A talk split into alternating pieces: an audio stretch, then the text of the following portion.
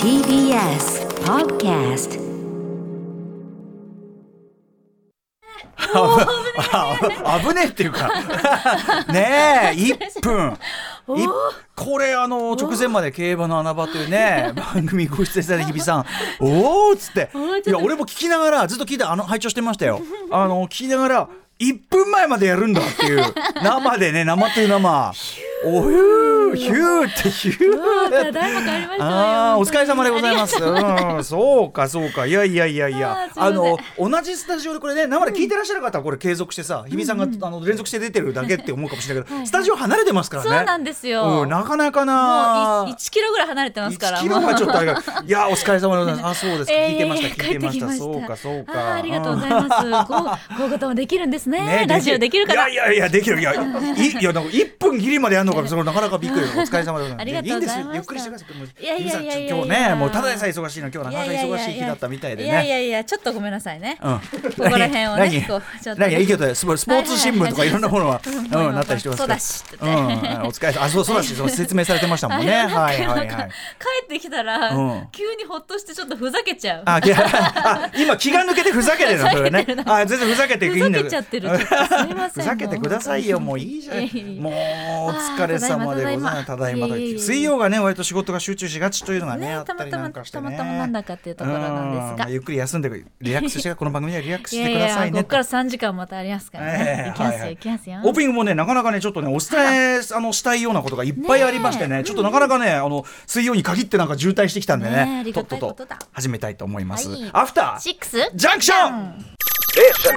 After Six Junction. 12月9日水曜日時刻は6時今2分です。ラジオでお聞きの方もラジコでお聞きの方もこんばんは。TBS ラジオキーステーションにお送りしているカルチャークリエーションプログラムアフターシックスジャンクション通称アトロクパーソナリティは私ラップグループライムスターの歌丸です。そしてはい、水曜パートナー TBS アナウンサーの日々真央子でおす。疲れ様でございます。競馬の穴場。はいまああのー熊崎くんがねやっぱ競馬実況やったりする関係でね。ょいちょい月曜に話題することもあるしああとあと馬特集。いやいやでもねやっぱほとんど言ってないいやいやいやいやでもねほとんどあのやっぱその自分でやるかって言ったらそこまではねあのーあと馬特集っていうのがありましたからね。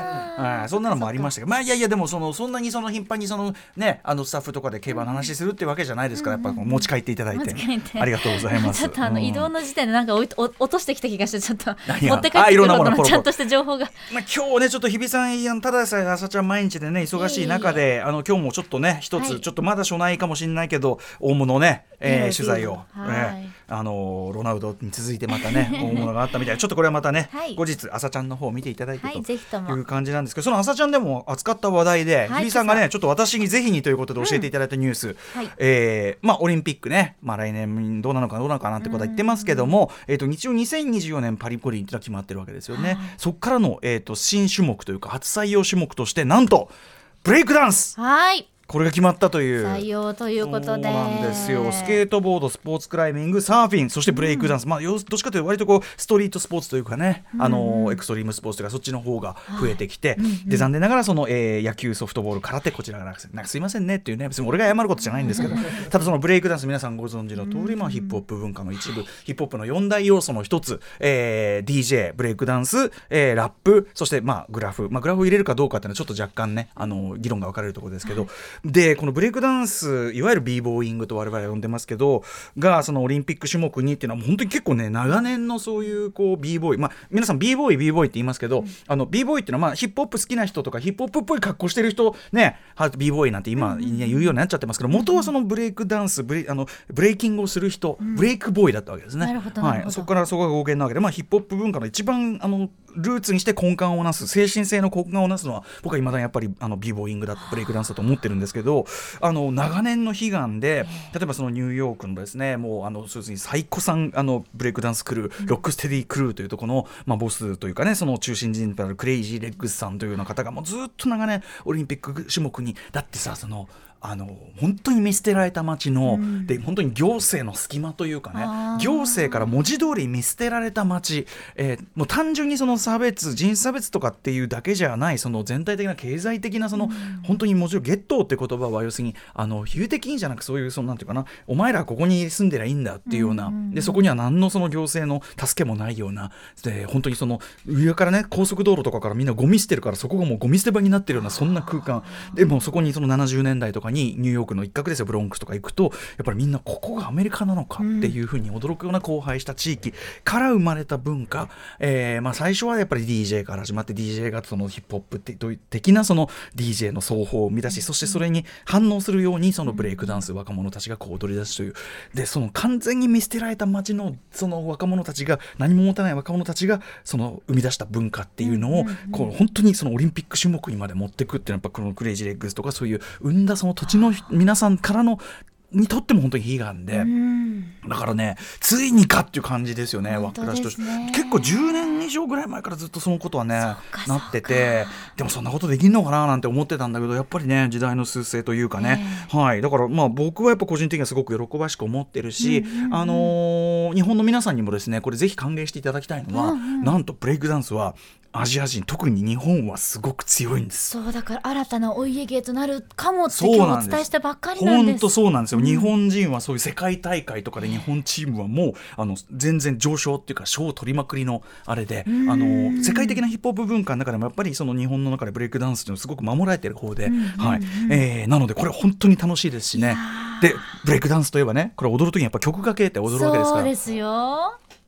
ボーイズムをバックに踊る日というのがいやこれな、ま、マジな話。冗談抜きで。えだから私、うん。この前あの国立競技場新しくなった国立競技場で、うんうん。B ボーイズム流れてたよってええ報告しましたよね、はいはいはい。なんかあれが何かしらの予感だったのかなと今ちょっとドキッとしちゃいました。ボーイズムという曲はもちろんそのヒップホップ精神全体を歌った曲、僕らの代表曲なんだけどあのでもやっぱり特にその精神の根幹にあるあのボーイたちブレイクダンサーたちに捧げてブレイクダンスが踊りやすいように踊って入るようにっていうふうに作った曲でもあって実際そのブレイクダンスの現場ではすごく使われてもらってるっていうかで b ボーイたちはすごく喜んでもらってで僕ら例えばライブとか行くと地方でその土地の b ボーイたちと一緒にこうその場でセッションするみたいなことも年がら年中やってるんでこれはいよいよですね。b ボーイズム in Paris インパリなるかの鳴り響く。かいやあるでしょう。そんな川山用も込みのいやいやいやいや。ひょひょひょひょといったあたり。楽しみですね。これだからねあの朝ちゃんはじめ皆さんいいですか？テレビ制作の方このねブレイクダンスの方を通じるときはこれは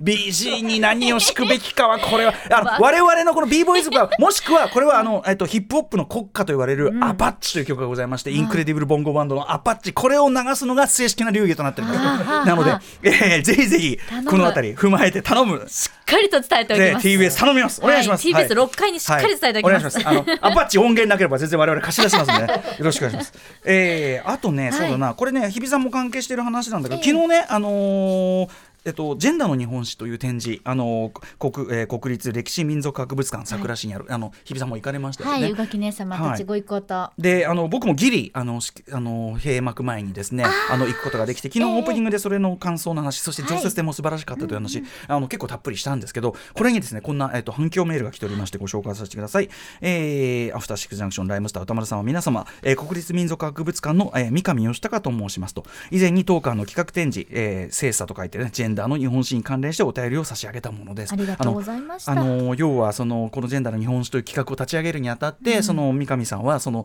どういうことをやればいいのかってまだ分かんない中で、あのこの番組でやったマッドマックス怒りのデスロードのジョージ・ミラーインタビュー。これまあ高橋良樹さんがねインタビューしていただきましたけどこれを聞いてそれが指針になったというようなことをメールでいただいたんですけどこの三上さんからまたメールいただいて、えー先日は歌丸さんがわざわざ歴博の企画展示を見に来てくださったのこと、えーくださったのこと誠にありがとうございます、えーしかも本日のオープニング昨日のオープニングにで今回の企画展示のみならず常設展示まで、えー実に丁丁寧にそして的確にご紹介いただき、えー企画展示に関わったものとしてそして一リスナーとしてこれに勝る喜びはありません。いやいやこちらこそ本当にねあのこうやってお便りいただいてるのもね光栄なことなんですよね、えー12月6日日曜日に閉幕し早速翌日の月曜日から、えー撤収作業を粛々と行っています。展示資料を撤収するときほど寂しいことはありません、ね。えー会期を延長してほしい、えー全国に巡回してほしいというご意見をたくさんいただいたのですが、えー各地の博物館や研究機関から、えー借用した借りている展示資料もも多く、えー延長も巡回も現実的には非常に難しいです。撤収作業をしていると企画展示はかなりの時間をかけて準備をして奇跡的に展示資料がその時間だけ一堂に会し会期が終わるとまたそれぞれの場所に戻っていくという一期一会のイベントなのだということに改めて気づかされます。これはだから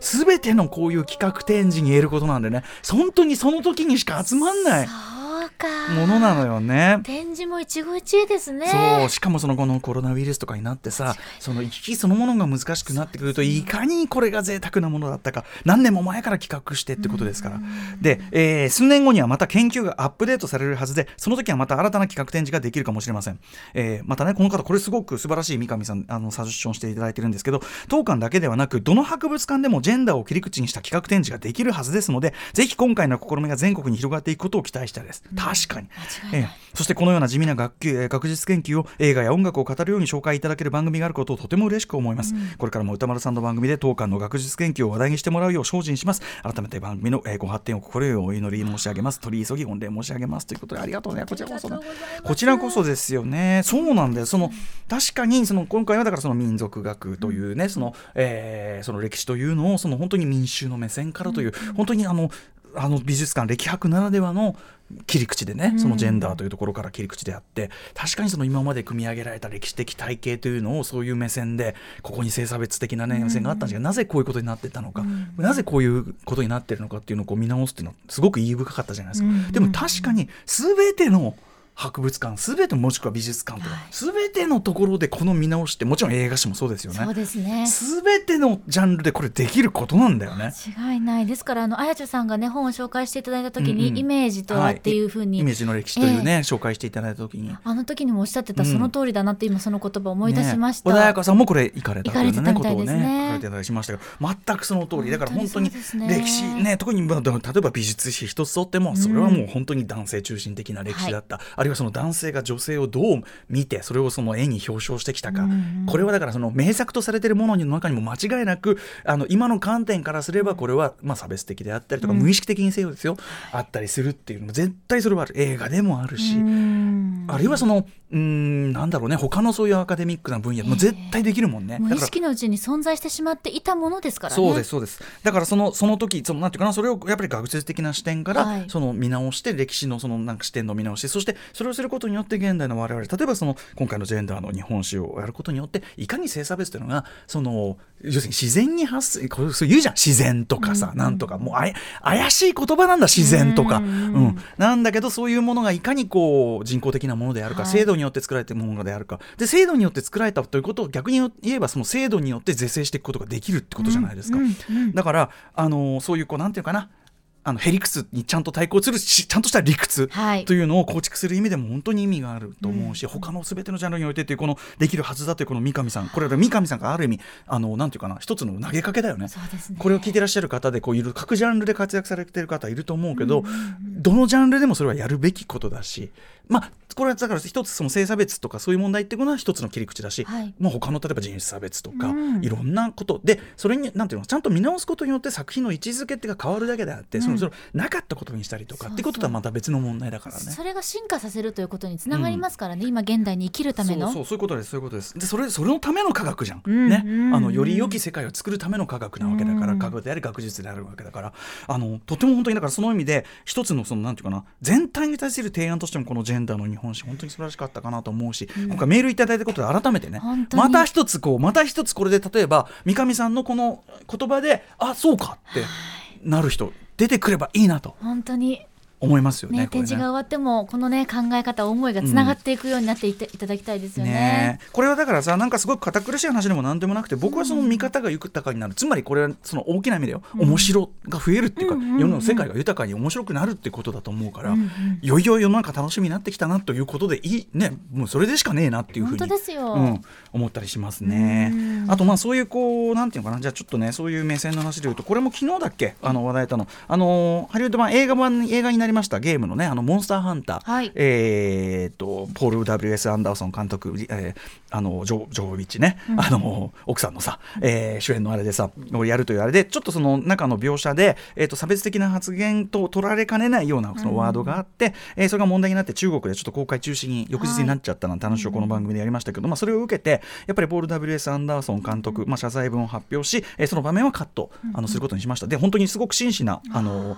お詫びのね文章をすごく発発表されててこれはねあのほ真相の部分で言うとあの出演している、えー、とアジア系アメリカ人ラッパー、えー、とジンっていうね MC ジンっていうラッパーがいてこれまあ昔から活躍。結構長いあのもうベテランの域と言っていいと思うんだけど、まあ、ジンがあのアドリブで入れたワードで要するに、まあ、おあのアジア系である彼が言うわけだからその差別的というよりはその昔から英語的な言い回しであるものってことで、まあ、気軽に入れちゃったものっていう、えーことではあるとは思うんだけど、うん、ではあってもやっぱり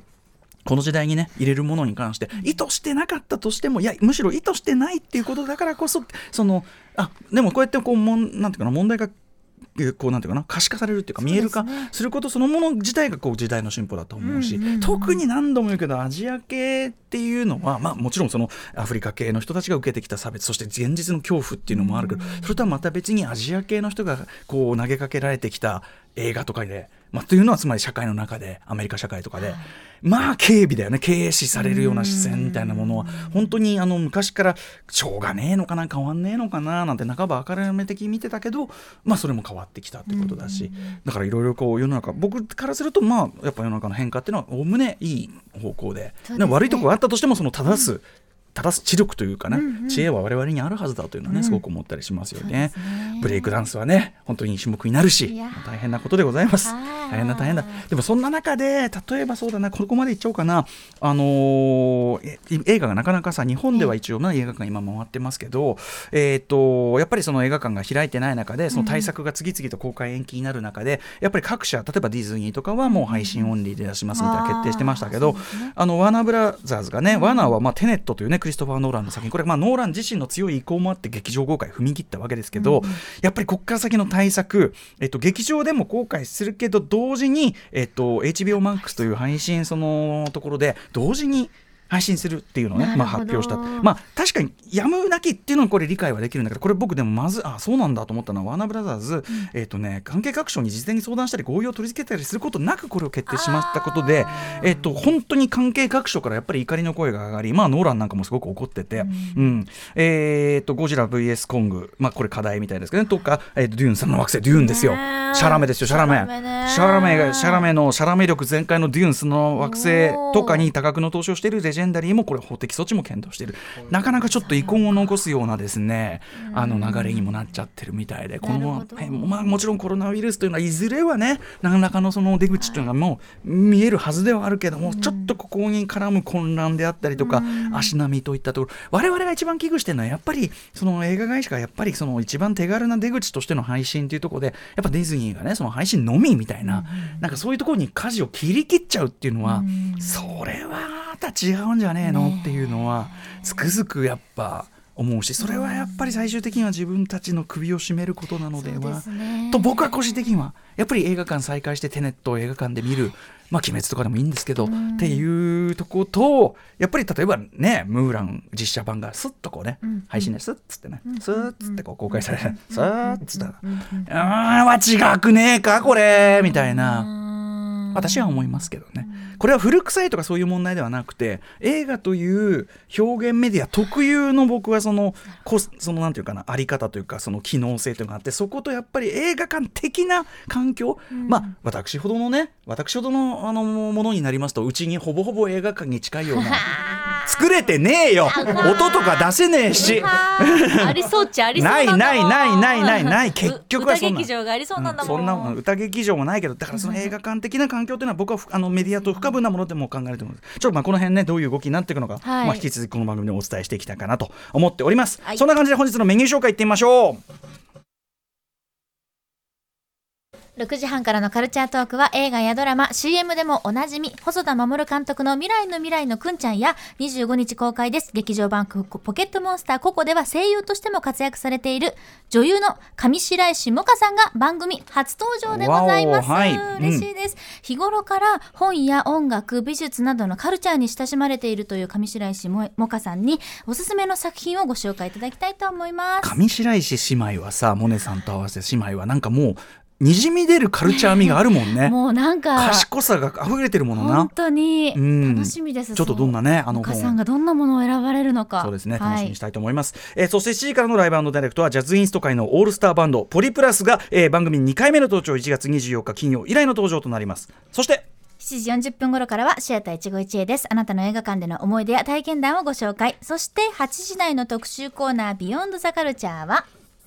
もっと中心蔵特集2020もとい、AKR47 一人総選挙2020倍春日太一。はい AKR つまり赤穂浪士47ということで47浪人ですよね、えー、師走といえばつまり中心蔵。ね、えー今年も12月14日打ち入りの日が近づいてまいりました、ということで番組3回目の特集となりますがとにかく中心蔵キャラクターもめちゃめちゃ多いですし、話題切り口これはつきません、えー四十七士不動のセンターといえば、えー、敵を打ったプロジェクトリーダー大石蔵之介まあこういう大体大石蔵之介がね、まあ、中心蔵っていうそのもうタイトル自体がねあの大石蔵之介ですよって言ってるわけですけど、えーなんですけど彼以外46人の老子皆さんご存知でしょうか？それぞれにキャラが立った見せ場があるわけです、ということで今夜は時代劇研究家の春日太一さんに今年こそ知っておきたい魅力的な四十七士たち紹介していただきます。はい。番組への感想や質問などリアルタイムでお待ちしています。アドレスは歌丸アットマーク tbs.co.jp 歌丸アットマーク tbs.co.jp までです。はい、えー番組ではツイッター、LINE、インスタグラムを稼働しております。各種フォローお願いいたします。それではアフターシックスジャンクション行ってみよう Station. After Six Junction.